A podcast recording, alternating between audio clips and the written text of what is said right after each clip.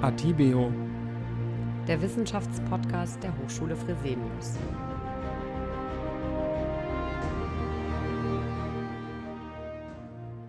Ja, herzlich willkommen zu Atibio, dem Wissenschaftspodcast der Hochschule Fresenius.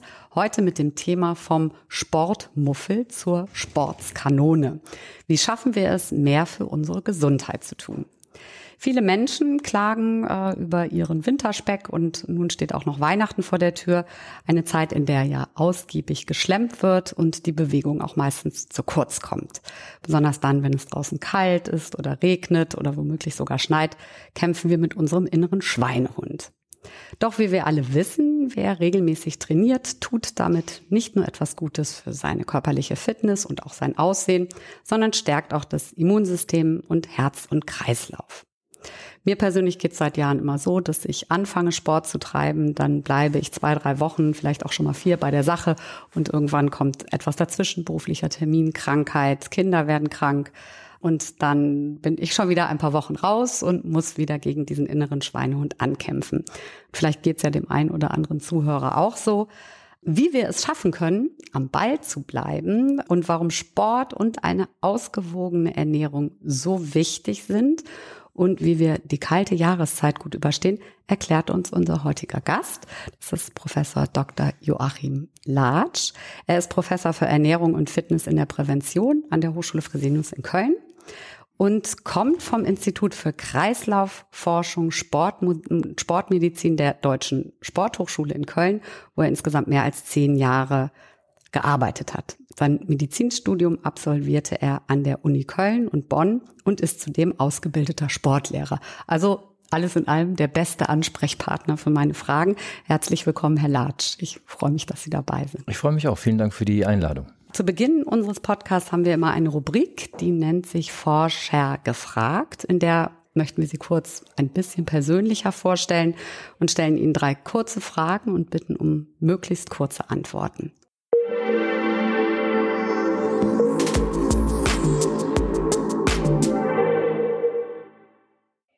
Erste Frage lautet, wie oft treiben Sie denn Sport in der Woche? Ähm, ja, das kommt auf die Woche an. So drei bis fünf Mal würde ich sagen. Hängt davon ab, wie viel Zeit man an Terminen hat. Manchmal kommt das auch ein bisschen zu kurz, aber sowas ist, würde ich sagen, der Durchschnitt. Und haben Sie gelegentlich auch schon mal keine Lust? Ja, das kommt auch vor. Wenn man einen langen Tag hatte, einen harten Tag hatte und sich vielleicht am liebsten irgendwo hinlegen würde oder setzen mit einem Gläschen Vino oder ähnliches, dann kommt das auch schon mal vor. Meine Erfahrung ist aber, dass man diesen Punkt mit einem großen Willensaufwand überwinden kann und sollte und danach sich richtig wohlfühlt, wenn man sich trotzdem bewegt hat. Das schaffe ich oft. Mhm. Gut, kann ich ja noch was lernen. Ähm, was ist denn Ihre größte Ernährungssünde? Oder haben Sie überhaupt eine? Och ja, würde ich. Also ich esse gerne, ich nehme gerne an Grill Veranstaltungen teil. Also ich esse gerne tatsächlich mal eine Grillwurst oder sowas. Oder auch einen Hamburger. Und ich esse auch abends schon mal ein Stückchen Schokolade. Also das sind so, glaube ich, völlig normale Ernährungssünden. Ich bin kein Chipsesser oder sowas, sondern mal eine Süßigkeit abends. Oder auch gerne, wie gesagt, eine äh, gegrilltes, ein gegrilltes Stück Fleisch. Ja, super. Vielen Dank schon mal für die Beantwortung dieser Fragen. Ähm, und damit fangen wir jetzt auch mit dem eigentlichen Thema an. Ob Schwimmen, Joggen oder auch äh, Fitnesstrainings, Sport ist gesund, das wissen wir alle. Aber warum sind sportliche Aktivitäten denn so wichtig für unsere Gesundheit? Es gibt ja durchaus Menschen, die treiben Zeit ihres Lebens keinen Sport und werden trotzdem ganz alt und sind glücklich. Mm, ja, das stimmt. Das ähm, sind in der Tat Phänomene, die ähnlich zu beobachten sind bei Leuten, die ihr ganzes Leben lang rauchen und trotzdem 90 werden. Da bekannteste von allen ist unser allseits geschätzter Helmut Schmidt, der Ex-Bundeskanzler, der ja 95-jährig mal oder 96-jährig verstorben ist, trotz hartnäckigem Rauchens sein ganzes Leben lang. Es ist so, dass wir Menschen, und das macht mir sehr oft ähm, auch die Arbeit leichter in der, in der Hochschule als Dozent, ähm, wenn ich na, nach Naturprinzipien versuche Sachen zu erklären. Der Mensch ist zum Gehen, zum Laufen geboren, gebaut. Rein genetisch, rein natürlich. Das heißt, äh, wir sind in besonderer Art und Weise vom Skelett, vom Muskelsystem, vom Herz-Lungen-System für lang andauernde, gleichbleibende körperliche Belastungen, man würde sagen auf moderatem Niveau, konzipiert von der Natur. Wir sind Lauftiere. Ähm, wenn man sich so vorstellt, 300.000, 400.000 Jahre zurück, die Menschen in der afrikanischen Savanne mit Speeren unterwegs, verfolgen eine Büffelherde, das ist das Grundprinzip des Menschen. Und wenn wir das tun, natürlich kann man äh, da viele Gründe aus der heutigen Zivilisation dagegen anführen. Aber wenn wir uns an diesem naturnahen Grundprinzip des, des Homo sapiens sozusagen orientieren, tun wir auf jeden Fall schon mal was Gutes. Rein natürlich gesprochen. Dann kommen die aus unserer gesellschaftlichen Sicht relevanten Themen wie Ausgleich schaffen zum Stress, Ausgleich schaffen zum langen Sitzen, das Verhindern nach heutiger Datenlage längst bewiesen, das Verhindern von, von, des Entstehens von kardiovaskulären Erkrankungen, Zivilisationskrankheiten, das mentale Thema, man fühlt sich einfach wohl, wenn man ein bisschen Sport getrieben, wenn man sich bewegt hat, an der frischen Luft idealerweise, Sonne, Licht, Luft, all das kommt zusammen, so dass man eigentlich sagen kann, wir sind für regelmäßiges oder auch längerfristiges Bewegen, äh, Bewegen von der Natur gebaut und sollten uns diese Slots im Alltag irgendwie schaffen, weil es eben auch für gut für unsere Gesundheit ist. Zählt denn Leistungssport dann auch dazu? Weil Sie sprachen gerade über moderates äh, Laufen. Das zählt nach diesem Naturprinzip eher nicht dazu. Gleichwohl haben wir diese Fähigkeit. Wir haben die Fähigkeit, kurz, kurzfristig oder auch mal mittelfristig Hochleistungen abzurufen, die hat jeder von uns. Jeder kann im buchstäblichen Sinne über sich hinauswachsen, wenn die Notwendigkeit besteht. Lebensbedrohliche Maßnahmen oder lebensbedrohliche Ereignisse. Plötzlich ist jemand der Held, weil er eben drei Leute unterm Arm trägt und aus einem Autowrack oder sowas rauszieht, was er nie schaffen würde, wenn er nicht entsprechend in der Not wäre. Mhm. Also wir haben diese Kapazität, Hochleistung zu vollbringen für eine gewisse Zeit. Und die Kunst des Leistungssportlers ist es, diese Phase ähm, zu reproduzieren und durch Training möglichst zum Standard zu machen. Und man kann sicher sagen, dass das nicht dauerhaft immer gesund ist für den Organismus. Das sieht man an ehemaligen Hochleistungssportlern, die vor allen Dingen muskuloskeletale Beschwerden im älteren Leben haben, so mit 40, 50 plus Knie kaputt und mhm. Hüfte und so weiter, was man so kennt, ne, von ehemaligen Fußballprofis oder so, wo die konsumtive, also die Seite, die den Organismus beschädigt, eine äh, große Rolle spielt. Aber man muss eines dazu sagen, aus der Herz-Kreislauf-Sicht gibt es eine schöne Studie aus Italien, die das belegt, dass ehemalige Olympiateilnehmer aus den 60ern, 60er, 70er mhm. Jahre keineswegs kürzer leben als ihre nicht-olympischen Pendants, sondern die sind etwas langlebiger. Also der ah. ehemalige Hochleistungssportler zeichnet sich offensichtlich durch auch nach seiner Karriere fortbestehendes aktives Lebensverhalten aus und bleibt somit gesünder. Kann man so sagen, anhand dieser Ergebnisse. Stimmt es denn, das hatte ich irgendwo mal gelesen, dass ein äh, Hochleistungssportler oder überhaupt Leistungssportler, dass die nicht von heute auf morgen mit dem Sport aufhören sollen, weil das nicht gut für das Herz ist? Ist das eine Binsenweisheit oder? Nee, das, das, ist nicht wirklich eine Binsenweisheit, aber es hängt vom Sport ab. Es hängt von der Sportart ab. Das äh, fußt auf dieser eher Ausdauer- und Hochleistungsausdauerorientierten ähm, Gruppe von Sportarten. Da ist Laufen, also Langlauf zu nennen, Marathonlauf, 10.000 Meter, Radsport, Triathlon, gewisse Formen von Spielsportarten sicherlich auch, wo man davon ausgehen muss, dass sich das Herz, dass sich die Organe ein bisschen anpassen, insbesondere das Herz vergrößert sich und verändert so ein bisschen sein, seine Rhythmik. Adaptativ, also es passt sich an und das ist nicht schädigend und auch nicht pathologisch, solange man eben Sportler ist. Wenn man schlagartig aufhört, kann das in so eine Schieflage geraten, weil quasi dem System der Impuls fehlt. Und das Herz äh, kommt damit nicht so spontan klar. Deswegen rät man tatsächlich zum sogenannten Abtrainieren, mhm. zum Rekompensieren auf ein normales Maß. Das wäre dann so ein Prozess von sechs Monaten oder acht Monaten, in dem ein Athlet, ein Ex-Athlet langsam aber sicher sein Pensum so runterfährt, wie er dann am Ende oder sie in, in, in einen Dauerbetrieb hinein nach der Karriere hineingehen möchte. Mhm. Jetzt haben wir darüber geredet, wie man vom, von der Sportskanone runterkommt, also ja. äh, den Sport dann reduziert. Was, was wäre denn umgekehrt empfehlenswert? Also wie schafft man es, vom Sportmuffel zu einer Sportskanone zu werden? Ja, auch da ist natürlich die Definition der Kanone so eine Sache, also von ähm, allzu ambitionierte Pläne zu schmieden, nach dem Motto, man wird zum Hochleistungssportler oder zum Olympioniken. Das wird schwierig, aber zum Sportfanatiker ähm, im Sinne von regelmäßig mit Freude daran mhm. sein oder daran bleiben, kann man sicherlich werden. Das A und O ist natürlich, dass man da eine für sich individuell ähm, anwendbare Motivationslage herstellen kann, wie auch immer die aussieht. Für den einen ist es eine Gruppe, ein paar Kumpels fahren regelmäßig miteinander Fahrrad. Es ist vielleicht ein Verein, man geht gemeinsam zum festen Termin, zum Training.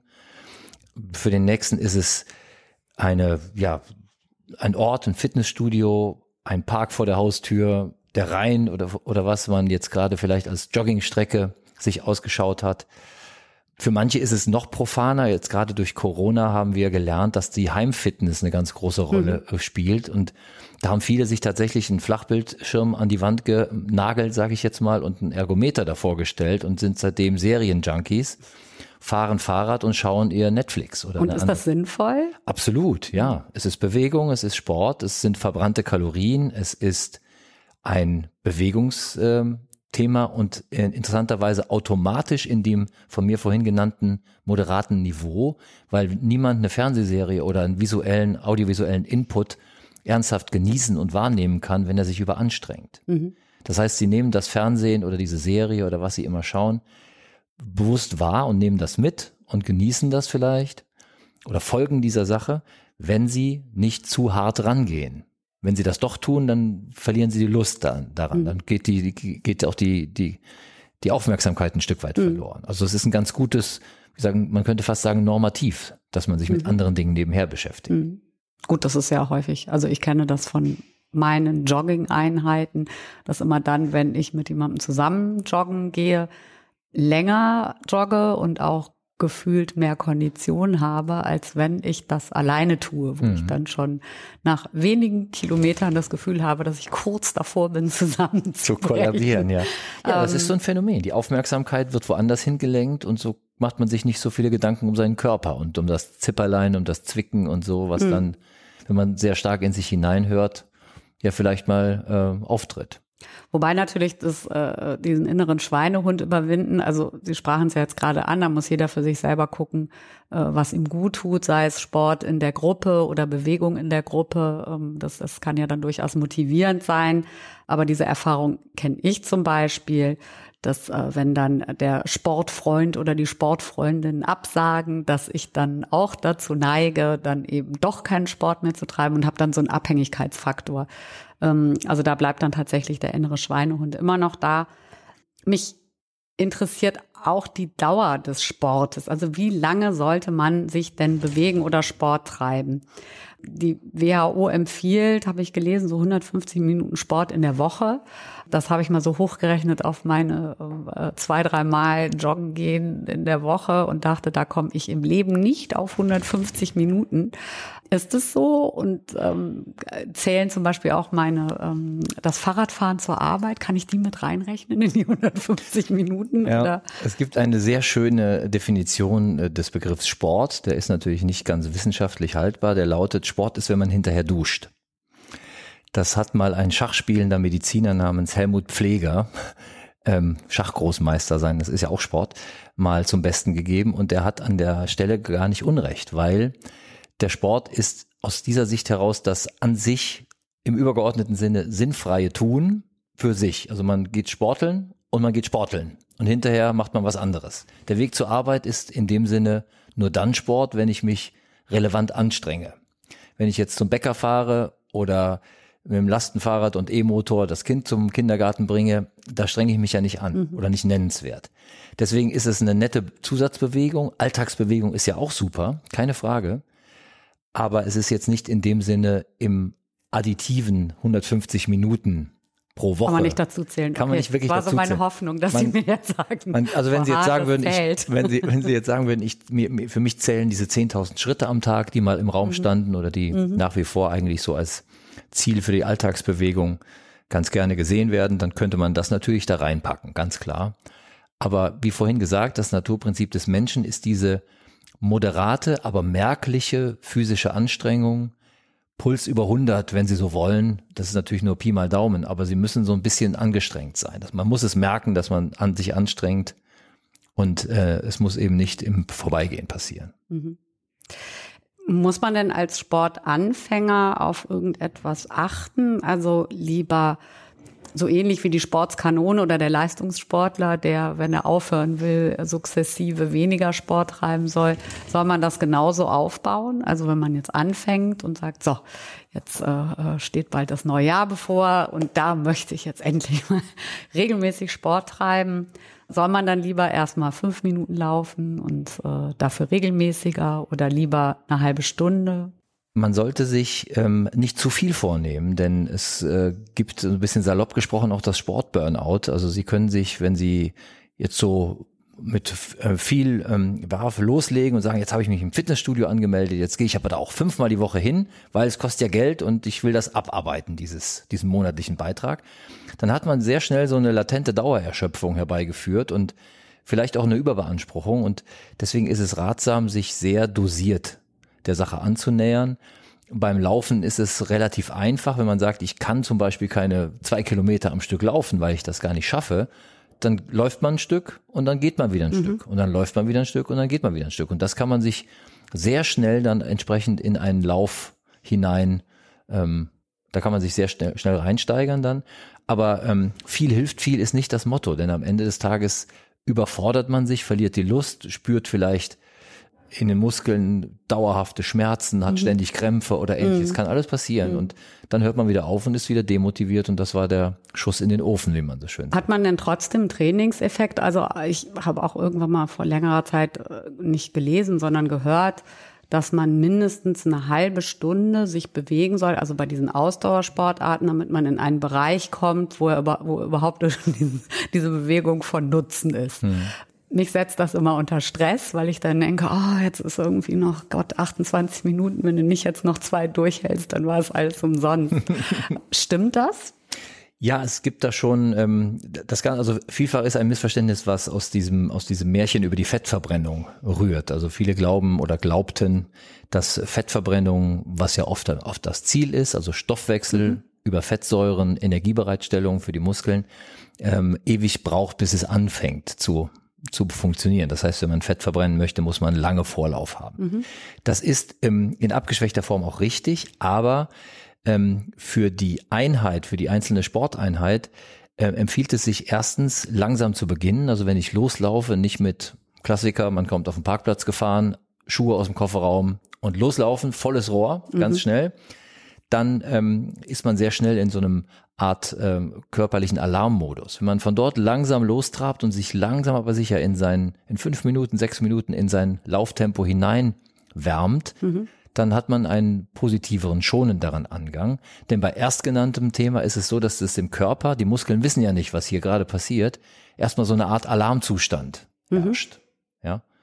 Und in diesem Moment äh, wird, werden die Stoffwechselwege auf Alarm umgeschaltet. Mhm. Adrenalin wird freigesetzt und so weiter. Das kann der Körper automatisch und wir merken das kaum.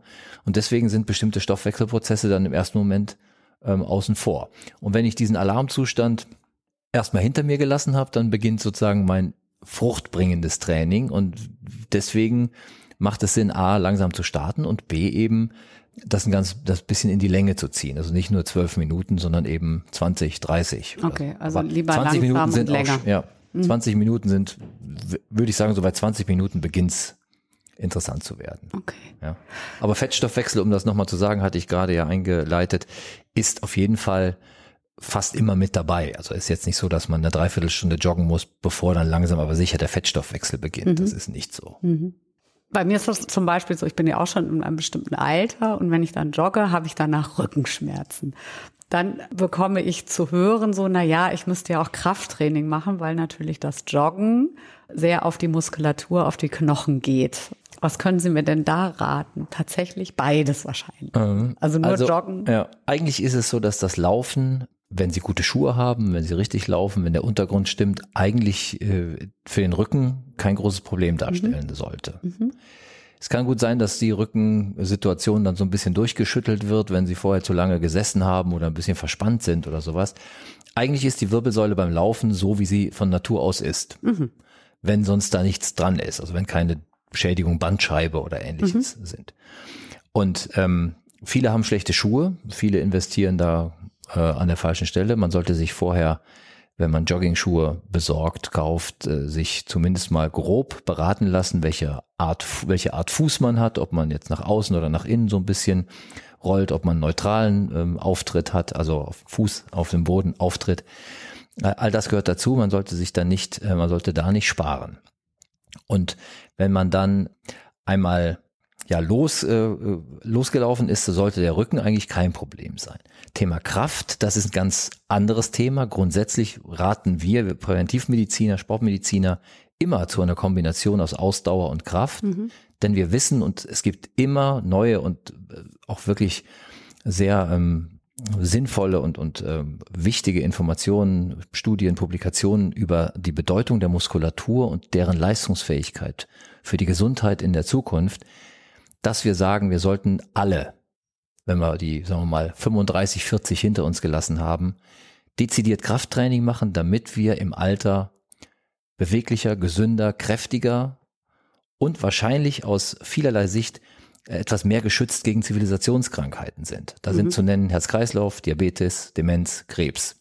Gibt es ziemlich klare Hinweise für, dass die Muskulatur hier scheinbar was moduliert. Wie genau das funktioniert, ist noch nicht klar, aber es zeichnet sich ab. Deswegen meine Empfehlung an alle Leute, die mich fragen, ist Kombination aus regelmäßigem Ausdauertraining, gerne 150 Minuten pro Woche, wie die WHO sagt, ergänzt durch regelmäßige kräftigende gymnastische Übungen. Ob nun mit Hanteln oder im Studio oder mit Training ohne Gewichte oder kräftigende gymnastische Formen. Es gibt Yoga-Formen, wo man Kraftübungen, Pilates-Formen, wo Kraftübungen mit drin sind. Kann man alles machen.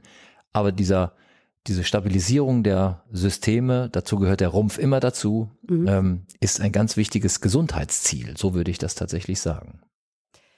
Ähm, das wäre jetzt tatsächlich auch die Frage, die mir direkt in den äh, Sinn gekommen ist. Ähm, man kann dann auch diese Kraftübungen zu Hause machen. Ja, klar. Man muss Ja. dafür nicht in ein Fitnessstudio gehen, sondern und da würden dann fünf oder zehn Minuten reichen.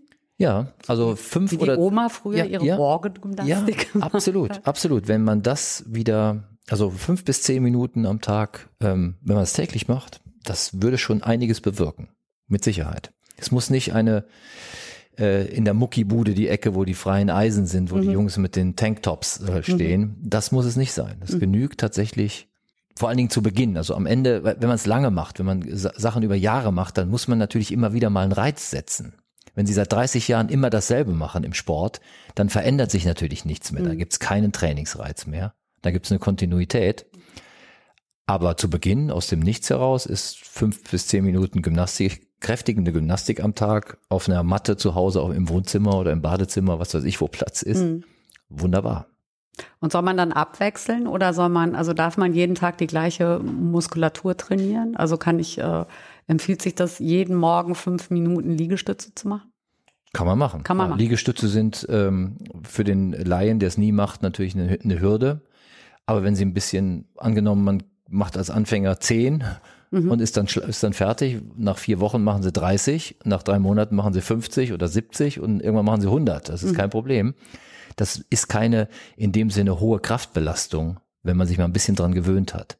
Der, ähm, der, der Körper reagiert da sehr schnell. Das ist eher so eine Aus, Kraftausdauerbelastung der Liegestütze, weil man hat ja einen Teil des Körpergewichts nur zu tragen. Also das, Also dass man jetzt einen Tag äh, Pause machen soll, das ist auch. wenn man, wenn man merkt, dass die Muskeln ziehen, dann sollte Dann man, sollte man ja, Pause Also, aber es gibt, man kann jeden Morgen so 20, 30 Liegestütze machen. Am Anfang wird man es merken, ähm, aber irgendwann ist das normal. Da macht man freiwillig. Und dann macht man Pause. Und 50 irgendwann nicht mehr, ne? Ja. Dann Braucht man das. Ja, das mag, Woran liegt das? mag sein. Dass man, äh, Ja, das ist, es ist ein, ein wohliges, also dieses wohlige Gefühl nach dem Sport, so eine leichte Erschöpfung zu spüren, ist jetzt nicht unbedingt suchtbringend oder suchtsüchtig machend, aber es ist einfach ein netter, netter Zustand. Man weiß, man hat was Gutes getan.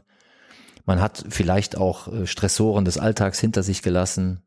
Man hat an schöne Dinge gedacht, an Dinge, an die man vielleicht länger nicht gedacht hat. Das ist auch so ein Phänomen beim moderaten Ausdauersport, das durch, also vermutlich erklärbar durch die etwas gesteigerte Durchblutung im Gehirn, Mhm. Ähm, vielleicht etwas länger brachliegende Hirnareale besser durchblutet werden und man kommt auf neue Gedanken. Also es Mhm. berichten ja viele davon, dass sie kreative Anflüge beim Joggen hatten. Mhm. Oder es fällt einem irgendeine Musik ein, die man seit 20 Jahren nicht mehr gehört hat oder irgendwelche Leute oder irgendwelche Dinge oder was man vergessen hat. Irgendwas Mhm. fällt einem ein beim Laufen. Und das könnte durchaus damit zusammenhängen, dass es eine bessere Hirndurchblutung bei körperlicher Aktivität gibt. Das ist lückenlos so bewiesen in, Mhm. durch bildgebende. Also Verfahren. steigert äh, der Sport die Leistungsfähigkeit des Gehirns. Anhand der Durchblutung auf jeden Fall. Und ohne Durchblutung ist mit dem Gehirn und dessen Leistungsfähigkeit sehr schlecht bestellt. Also man kann das schon so in der, im kausalen Zusammenhang betrachten, ganz klar. Und nicht nur kurzfristig, sondern auch langfristig. Also jetzt Ja, nicht das nur für ein- den Moment, in dem ja. ich Sport treibe, sondern dann eben Es auch ist auf na, mit einer gewissen Nachhaltigkeit. Die Durchblutungssituation bleibt etwas höher aktiviert, auch in den Zeiten, in der Zeit nach dem Sport. Das Also so Sport sagen. macht auch klüger. es sei denn, es ist Boxen. Ja, ich, äh, ich, ich würde, äh, sag mal so, man kann jetzt äh, sicherlich nicht seine Intelligenz, äh, wie auch immer sie denn auch verteilt sein mag, ähm, signifikant steigern. Aber es gibt beispielsweise schöne Studien, die bei Älteren, bei Senioren im Vergleich ähm, zwischen diesem Gehirnjogging, also irgendwelchen ähm, Quizaufgaben, die die ja gerne zum Teil machen. Ähm, die eine Gruppe hat Gehirnjogging gemacht, die zweite hat äh, gesportelt und ähm, am Ende hat man ihnen mehr oder minder jeweils Aufgaben gestellt, die dieses Gehirnjogging äh, umfassten und beide Gruppen, obwohl die Sportler es nicht geübt hatten, haben gleich gut abgeschnitten. Ah ja. Also die einen hatten es geübt, die anderen haben Sport getrieben, beide waren gleich gut. Also kann man so ein bisschen was an dieser von Ihnen gerade bisschen scherzhaft aufgezogenen Szenario kann man tatsächlich ähm, mit Fug und Recht äh, sagen, das funktioniert schon. Also es hat äh, Effekte auf meine Gesundheit, wenn ich äh, Sport treibe, auf äh, meine oder die Leistungsfähigkeit meines Gehirns und natürlich auch, wenn ich abnehmen möchte. Jetzt gibt es im Bereich des Abnehmens ja immer wieder unterschiedliche Trends. Eine Zeit lang äh, äh, gab es Diäten, die waren en vogue. äh, Da sollte man so wenig wie möglich Kohlenhydrate essen. Im Moment ist es das Intervallfasten. Was halten Sie denn davon? Also was ist mit dem Intervallfasten, um das jetzt mal aufzugreifen? Macht das Sinn? Ja, also ich bin äh, ganz klar der Meinung, dass es nicht den Weg gibt, der nach Rom führt, sozusagen, sondern es gibt verschiedene Ansätze, die den Menschen in ihrer Individualität ein Stück weit entgegenkommen müssen. Gutes Beispiel, es gibt diese so Zero Carb oder Low Carb ähm, K- Kostmenschen, die quasi, man nennt ja auch Keto Diet, so sagt man Ja. auch dazu. Da gibt es welche, die kommen da wunderbar mit klar. Die haben wunderbare Blutwerte, die sind gärtenschlank, die sehen aus wie Olympiateilnehmer und fühlen sich damit pudelwohl. Für andere ist das völlig abstrus zu denken, sie könnten ohne Kohlenhydrate leben. Das ist eine individuelle Frage. Das heißt, deswegen äh, ist die Betrachtung der oder das Ausprobieren letztendlich der verschiedenen Möglichkeiten in unterschiedlichen Formationen, wenn man es denn möchte, äh, eigentlich ratsam. Und deswegen würde ich nie sagen, das ist der Weg. Mhm. Was sicherlich so ist, ich hatte vorhin von diesen Naturprinzipien des Menschen gesprochen.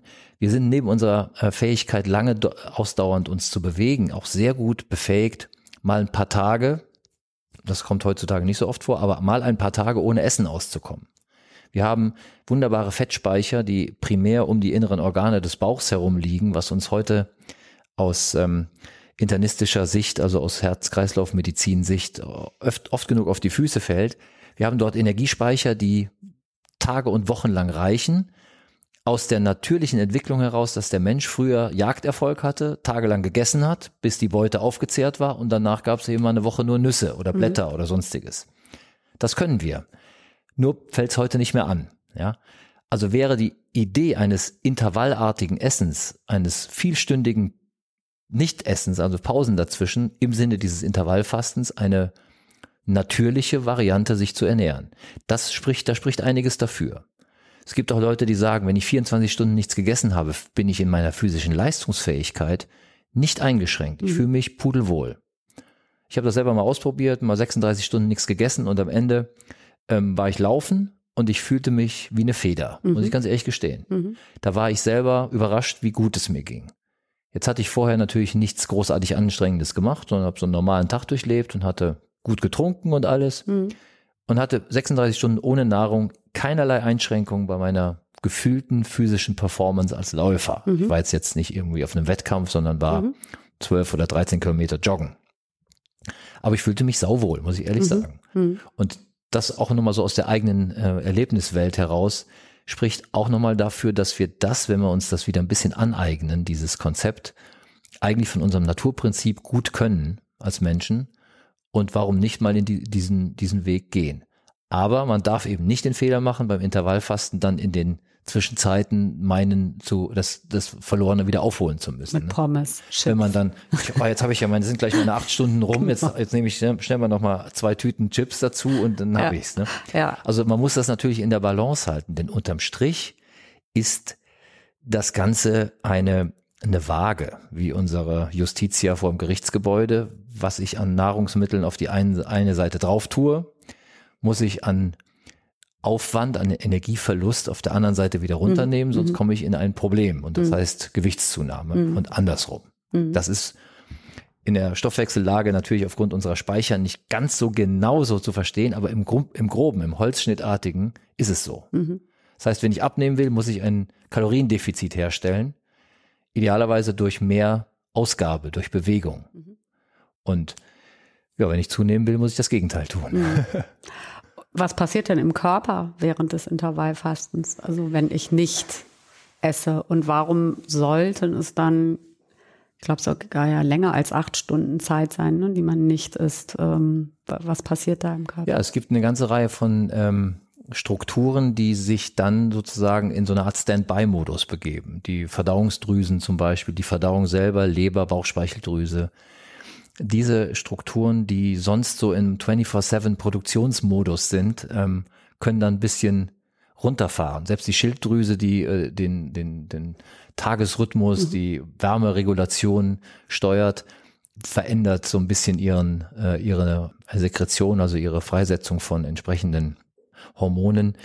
Das sind, man, man gibt dem Körper den, den Strukturen, die mit den Verdauungsprozessen beschäftigt sind, so eine Art Pause. Mhm.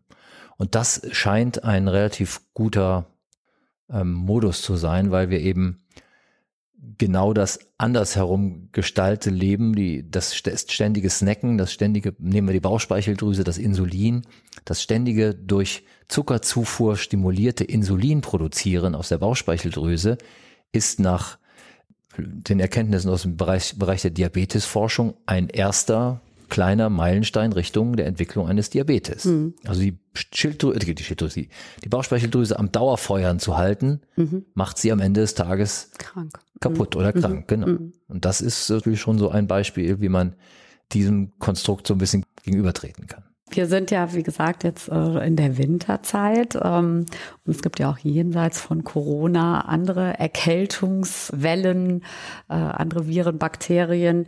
Wie, wie kann ich ähm, denn mein Immunsystem aktuell am besten stärken? Also klar, wir wissen alle Vitamin C, viel Orangen oder Kiwis zu sich nehmen. Aber was kann ich dann darüber hinaus tun? Also von der Ernährungsseite ist sicherlich ähm, die ausreichende Flüssigkeit, das dafür, dafür zu sorgen, wir, wir nehmen ja Corona genauso, wir nehmen diese Atemwegsviren über unsere Atemwegsschleimhäute auf. Mhm. Und was diese, ähm, diesen Kontakt der Viren oder das Einnisten von Viren begünstigt, sind trockene Schleimhäute. Und die finden wir in Raumluft-Szenarien im Winter vor allen Dingen, Hitze, also geheizte Räume und so mhm. weiter, schnell. Das heißt, das Austrocknen der Schleimhäute ist schon mal so eine erste Barriere, die die Viren schon überwunden haben.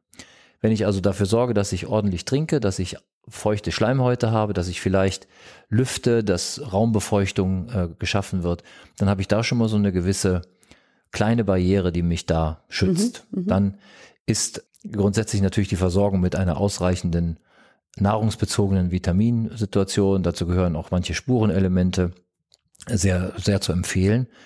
Und dann ist aber nach wie vor auch das Sportthema durchaus relevant, denn scheinbar ist es so, dass wir durch körperliche Anstrengung, durch vermehrtes Atmen, insbesondere dann eben an der frischen Luft, auch vielleicht so eine Art Durchspülen mhm. der Atemwege gelegentlich vollführen, dass man mal tief atmet, dass da mal so Luft mhm. überall reinkommt, dass entsprechend das System da ein kleines bisschen durchgelüftet, durchgelüftet ja. wird. Mhm. Genau. Und dann kommt natürlich noch der immunologische Effekt, nicht nur im Blut, sondern auch auf besagten Schleimhäuten. Wir wissen heute, dass eine moderate körperliche Tätigkeit, wie vorhin geschildert, dazu führt, dass unsere Immunzellen präsenter sind, dass die besser werden. Mhm.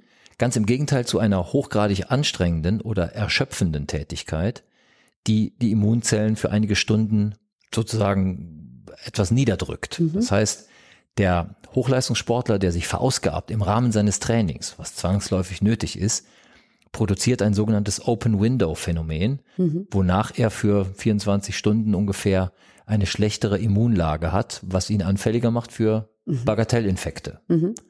Und das ist eben bei Verausgaben, bei schwerer Belastung.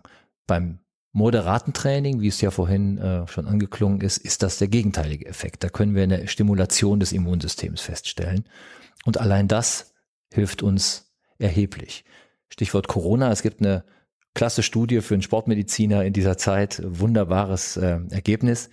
Man hat untersucht in den USA mit über 40.000 Teilnehmern, wie das Outcome von Corona-Patienten ist an der Tatsache, dass sie Sport treiben oder nicht. Mhm. Und es stellte sich heraus, dass das Risiko, an Corona ernsthaft zu erkranken, ins Krankenhaus zu kommen oder zu sterben, bei weniger als der Hälfte liegt für jemanden, der regelmäßig sportlich aktiv ist, im Vergleich zu jemandem, der inaktiv ist. Mhm.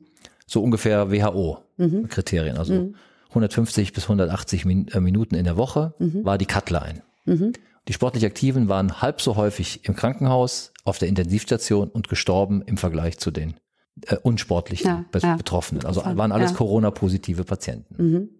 Also an der Stelle beeindruckend, was auch hier typischer Atemwegsvirus, nicht in seinem mhm. Krankheitsbild, äh, nicht in seinem Krankheitsbild, aber in der in der Kontagiosität, also in dem Ansteckungssetting, mhm. ist Corona genau wie Influenza oder andere Viren und hat an der Stelle das nochmal belegt. Und das waren Ausdauersportarten oder hat man, gab es da keine Das war äh, das, verschiedene? Das wurde jetzt an der Stelle, ich habe die, die äh, Arbeit da gelesen, aber ich habe jetzt keine Erinnerung, was konkret um welchen Sport es ging. Mhm. Es ging nur Physical Activity, mhm. also Sport. Dass man Sport treibt. Ja, genau. Ja. Ja, das ist doch auch schon äh, ein guter Effekt, den mhm. man dann damit haben kann. Darf man denn oder kann man mit Schnupfen joggen gehen? Ja, sicher. Also mit dem Bagatellschnupfen, wenn man sich nicht krank fühlt, wenn nur die Nase ein bisschen zu ist, dann nimmt man vorm Laufen ein Hub Meerwasserspray oder sowas in der Richtung mhm. da rein oder in Gottes Namen sonst auch ein wirkstoffhaltiges mhm. ähm, Nasenspray und geht dann laufen. Wenn man sich fiebrig fühlt, wenn man sich schlapp fühlt, dann nicht, natürlich. Mhm. Aber wenn man sich sonst gut fühlt und es nur ein bisschen Näschen ist, dann kann man sicherlich auch ein bisschen Sport machen. Okay, also in dem Sinne würde ich sagen, äh, genau, der Winter soll uns nicht davon abhalten, Sport zu treiben, schützt uns ja scheinbar auch vor äh, Erkältung. Am Ende unseres Interviews haben die Experten immer die Möglichkeit, in 30 Sekunden auf eine Frage zu antworten, die ihren Forschungsbereich betreffen. Das nennen wir das 30 Sekunden Plädoyer.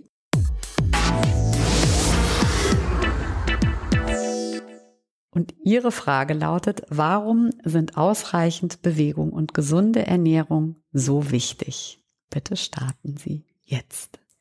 Ausreichend Bewegung und gesunde Ernährung sind die Naturprinzipien des Homo sapiens und dazu zählen wir Menschen oder wir sind Homo sapiens und wir können mit einer Rückbesinnung auf diese ja eigentlich natürlichen Vorgänge, auf die natürlichen Phänomene unserer Gesundheit ähm, viel Gutes tun und vor allen Dingen können wir aus präventivmedizinischer Sicht eben das Entstehen dieser vielfach zitierten Zivilisationskrankheiten, zu denen wir Stoffwechselkrankheiten, Herz-Kreislauf-Krankheiten, Demenzformen und Krebs zählen müssen, verhindern oder zumindest verzögern und äh, damit einen Beitrag für unsere langfristige Gesundheit leisten mit Blick auf unser ja, Ziel vielleicht äh, in Gesundheit 90 oder 100 zu werden, was ja aus heutiger Sicht gar nicht mal so unrealistisch ist. Mhm, super. Vielen lieben Dank äh, für das Interview, für die Beantwortung der Fragen. Ähm, Sehr gerne. Ich habe für mich persönlich auch einiges mitgenommen und gucke mal, dass, ob ich das umsetzen kann. Ja, dann Ihnen alles Gute und eine schöne Weihnachtszeit und kommen Sie gut in das neue Jahr. Auch für Sie, liebe Zuhörerinnen und Zuhörer, alles, alles Gute und genießen Sie äh, die schöne Weihnachtszeit und kommen Sie gut ins neue Jahr.